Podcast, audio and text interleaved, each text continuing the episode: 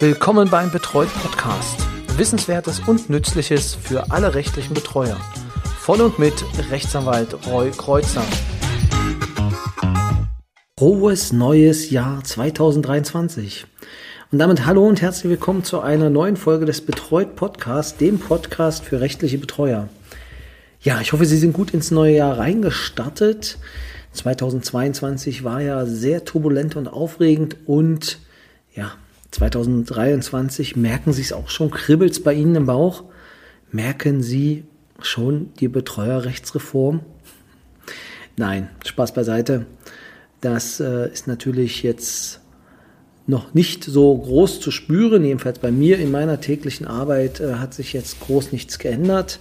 Außer vielleicht so aus dem Nähkästchen geplaudert, dass ich äh, jetzt die erste Verfahrenspflegschaft schon hatte äh, in der ersten Woche Genau, das hatte ich ja äh, im letzten Podcast gesagt, dass ich äh, Verfahrenspflegschaften ab dem Jahr 2023 auch ähm, machen möchte. Und ja, das Gericht hat sich dann direkt gemeldet.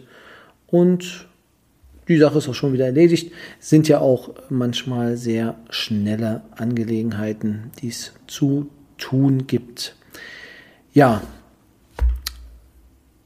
wenn Sie sich jetzt auf äh, den Podcast gefreut haben, dass es hier ums Bürgergeld geht, muss ich Sie leider noch eine Woche in den Winterschlaf schicken, denn das machen wir erst nächste Woche. Denn ich habe von dem Kollegen Deinert eine tolle Entscheidung bekommen des Amtsgerichts Hamburg zum Thema Vergütung. Und Vergütung ist ja für uns Betreuer quasi ja, das Salz in der Suppe der Grund, warum wir arbeiten, äh, um halt auch Geld zu verdienen. Also nicht nur der altruistische Ansatz. Und ähm, deswegen wollte ich das jetzt vorziehen. Nächste Woche gibt es dann eine Folge Bürgergeld, in der wir uns dann um die Sachen kümmern, die die Reform des SGB II mit sich gebracht haben. Für alle Fans dieses Podcastes ähm, war es jetzt noch eine lange Nacht, denn normalerweise kommt der Podcast ja immer am Mittwoch alle Personen, die bei Instagram unterwegs sind, haben es wahrscheinlich schon gesehen. Ähm, wir haben eine Neuerung zum neuen Jahr vorgenommen und zwar werden wir den Podcast immer am Donnerstag veröffentlichen. Grund hierfür ist einfach ein für mich logistisches Problem. Ich bin immer aktuell in der Woche mit den Aufzeichnungen und ähm, ja, schaffe es dann teilweise nur sehr schwer, diese zu diese zu erstellen. Vielleicht ähm, als vielleicht ein Blick hinter die Kulissen. Das ist meistens so, dass ich, wie ich schon gesagt habe, montags meine Fahrten mache, dann immer ähm, unterwegs bin und dadurch, dass es halt dann doch vermehrt, ja, zwischen teilweise 10 und 12 Betreute sind, die ich dann an dem Tag besuche, bin ich abends einfach sehr platt. Ähm, und dann sich dann noch an den Podcast zu setzen, ist, fällt mir dann manchmal schwer. Manchmal geht's, manchmal ist es aber auch, dass ich sage, ich schaffe es nicht.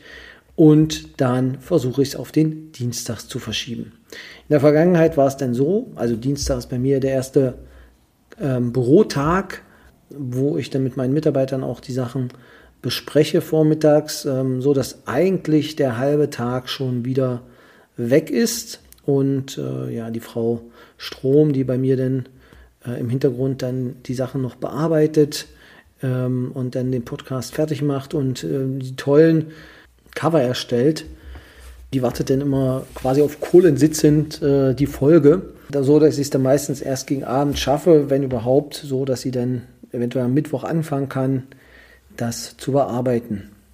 Ja, deswegen hatten wir uns jetzt überlegt, wir gehen auf den Donnerstag da, meistens mittwochs, bei mir der ruhigste Tag in der Woche ist. Das bedeutet, es sind meistens auch keine Behördentage, dadurch ähm, kommen da wenig Anrufe rein, beziehungsweise ähm, gehen wie viele raus. Die Sachen sind mit den Mitarbeitern soweit vorbesprochen. Also ich habe Dienstags- und Donnerstagsbesprechungen mit denen.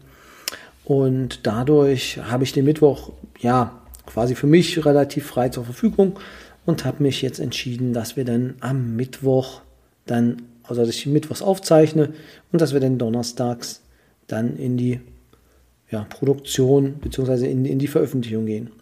Idealfall ist 0 Uhr, dass die Folge kommt. Die Wahrscheinlichkeit wer mich kennt, der wird wissen, dass es äh, manchmal etwas länger dauert, kann es auch im Laufe des Tages denn geschehen. Ja, so viel äh, vielleicht äh, zu, der, zu der größten Neuerung äh, in diesem Jahr. Halt, wir gehen auf den Donnerstag. Weiterhin möchte ich auch auf den Stammtisch, den Betreut Stammtisch hinweisen, den es jetzt wieder am 19 ersten geben wird. Ähm, Premiere, also Jahresfeier ähm, für den Stammtisch. Ein Jahr gibt es ihn jetzt schon. Er wird sehr gut angenommen. Ähm, ich freue mich immer drauf. Ja, und wer natürlich jetzt schon Fragen hat, der kann die auch gerne schicken ähm, an ja, stammtisch.betreut.de. Und äh, wer auch noch teilnehmen will, kann auch an diese E-Mail stammtisch.betreut.de seine äh, Bitte um Aufnahme in den Verteiler ja, zusenden. Genau, so viel vielleicht vorab. Nun aber zu der Entscheidung, die ich heute besprechen möchte. Und zwar geht es, wie bereits erwähnt, um eine Entscheidung des Amtsgerichts Hamburg. Im Kern geht es um den Paragraphen 5a Absatz 1 Nummer 2 VBVG. Die Cracks unter Ihnen werden natürlich wissen, ja klar, das ist die Extravergütung für den Wohnraum. Genau, wir hatten das Ganze schon mal in der 87. Folge ähm, besprochen, wo wir uns über diese Sondervergütung nochmal unterhalten haben. Und jetzt gibt es eine Entscheidung des Landgerichts Hamburg, die ist aus dem Dezember ähm, des letzten Jahres, das heißt also relativ frisch noch und in der geht es halt um diese Vergütung. Was wurde dort beschlossen? oder beziehungsweise was war ähm, Anlass? Es ähm, ja, wurde beantragt durch einen Betreuer, dass er im Rahmen einer Betreuung einer Mietwohnung, die dort ähm, durch die Betreute bewohnt wurde, die jetzt nun nicht mehr bewohnt wird, dass er hierfür eine Vergütung erhält, dass diese Wohnung dass die quasi leer stand bzw. nicht genutzt wird und er dann die Vergütung dafür bekommt, dass er sie mitverwaltet. Das Amtsgericht hat gesagt, nein, ähm, das gilt halt hier nicht, ähm, woraufhin dann der Betreuer äh, eine sofortige Beschwerde einreichte. Und das ist dann halt vor das Landgericht gegangen, die sich dann mit dem Fall auseinandersetzen mussten. Ich äh, trage vielleicht aus den Gründen mal vor. Also ähm, er wurde halt 2021 äh, Ende des Jahres zum Betreuer bestellt für Wohnungsangelegenheiten. Der Betreute, der war halt äh, in dem Zeitraum, der nun abgerechnet werden soll, im Heim untergebracht und ähm, zusätzlich war im Betreuungszeitraum noch Wohnraum für den Betreuten angemietet. Genau, also das ist der klassische Fall, jemand geht ins Heim und man muss dann halt die Wohnung kündigen und äh, auflösen. Und genau für diesen Zeitraum, also Auflösung, Räumung, Verwaltung der Wohnung, begehrt der, begehrt der Betreuer zusätzlich die Pauschale nach 5a. Das Amtsgericht sagte, tolle Idee, machen wir nicht, ähm, kriegst das nicht und dann gab es halt die Beschwerde. Ja, und das äh, Landgericht führt dann allerdings aus, dass die Beschwerde begründet sei und er einen Anspruch darauf hätte. Genau sagt es, nach dem Wortlaut des 5a Absatz 1 Nummer 2 wird dem Betreuer eine zusätzliche monatliche Vergütung von 30 Euro gezahlt, wenn dieser die Verwaltung von Wohnraum, der nicht vom Betreuten oder Ehegatten genutzt wird, übernimmt. Unterschieden wird hier nicht danach, ob die Wohnung dem Betreuten gehört oder gemietet ist. Entscheidend ist allein, ob er sie nutzt. Danach fällt nach dem Wortlaut des Gesetzes auch bei der Verwaltung der gemieteten Wohnung wenn der Betreute diese nicht nutzt, die Pauschale an. Klar, deutlich. Schöner kann man es eigentlich nicht formulieren. Jetzt hat sich das Gericht aber noch ähm, mit dem Sinn und Zweck der Regelung ähm, auseinandergesetzt und sagt, dass dem das nicht widerspricht. Mit den zusätzlichen Pauschalen, so das Gericht weiter, soll der Mehraufwand bei der Verwaltung eines höheren Vermögens pauschal vergütet werden, Nummer zwei erfasst den Mehraufwand durch die Verwaltung eines weiteren vom Betreuten nicht genutzten Wohnung. Also wenn er halt jetzt dann raus ist. Dieser Mehraufwand entsteht nicht nur bei der Eigentumswohnung, sondern auch bei einer Mietwohnung. Für mich vollkommen klar. Wie der Betreute zu Recht darlegt, umfasst der Betreuer, Entschuldigung, darlegt, umfasst die Betreuertätigkeit neben der Wohnungsangelegenheit Heim, in dem der Betreute nun lebt, nicht nur die Kündigung und Auflösung der ehemaligen Wohnung, sondern auch die Verwaltung und Pflege dieser Wohnung. Neben der Wohnungsangelegenheit Heim besteht somit ein höherer Betreuungsaufwand für die Wohnungsangelegenheiten Mietwohnung. Daher wird in der Begründung zum Gesetzesentwurf auch ausdrücklich neben der Eigentumswohnung die Mietwohnung benannt. Ausgenommen ist nur die Miet- oder Eigentumswohnung, die nach dem Ehegatten bewohnt wird, da in diesen Fällen davon ausgegangen wird, dass der Ehegatte diese zusätzliche Verwaltungsaufwand erledigt. Das heißt, wohnt noch wer drin, gibt es keine Kohle, weil kann dann der andere machen. Also selbst da kann man jetzt auch noch rumstreiten, da es ja natürlich auch ein Mehraufwand ist, ähm, das dann trotzdem mit zu verwalten. Im Zweifel, und das werden einige der Kollegen sicherlich bestätigen können, ist es ein größerer Aufwand, weil man sich dann nämlich auch noch mit dem, der dort drin bleibt, auseinandersetzen muss. Genau, das Gericht führt dann zu Ende aus, da es sich um eine Pauschalvergütung handelt, kommt es nicht darauf an, wie hoch der konkrete Aufwand ist. Ausreichend dürfte sein, dass der Betreuer für die Verwaltung des zusätzlichen Wohnraums bestellt ist. Dies ist hier unstreitig der Fall. Zack, heißt, der Betreuer bekommt die zusätzliche Vergütungsgebühr noch obendrauf. Wer das Ganze nochmal nachlesen will, Landgericht Hamburg, Aktenzeichen ist äh, 314T 37 aus 22 AG Hamburg St. Georg.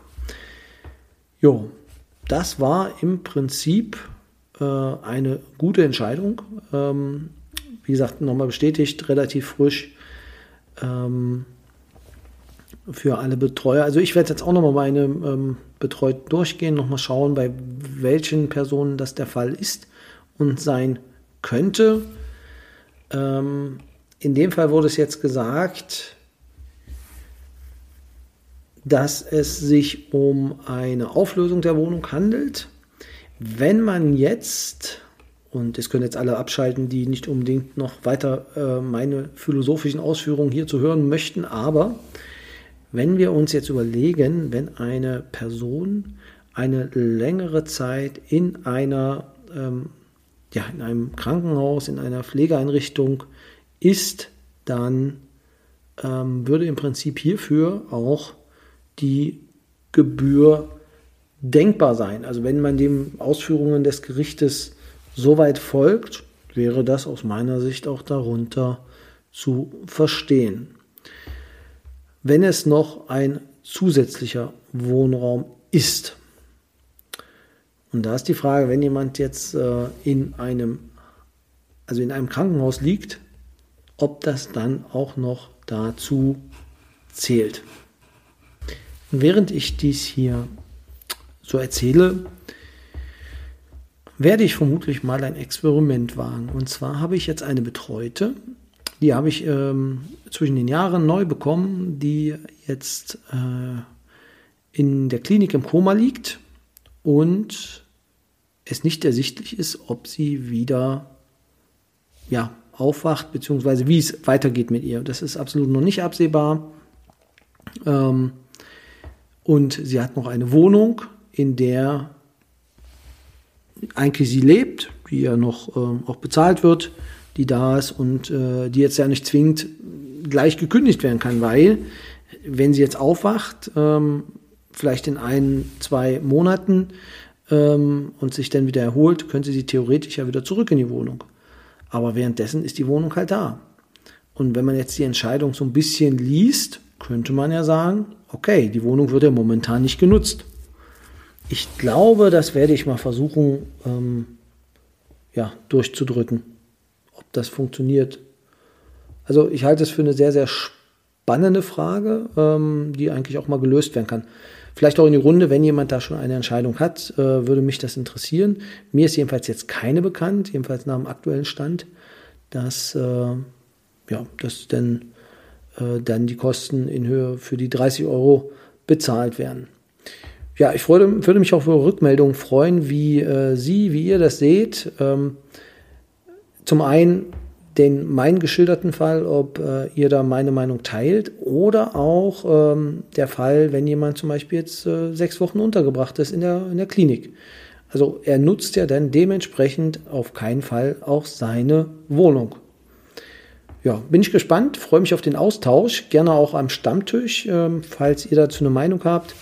Einfach eine E-Mail an ähm, info@betreut.de und äh, ja, dann gucken wir mal, wie ihr das so seht.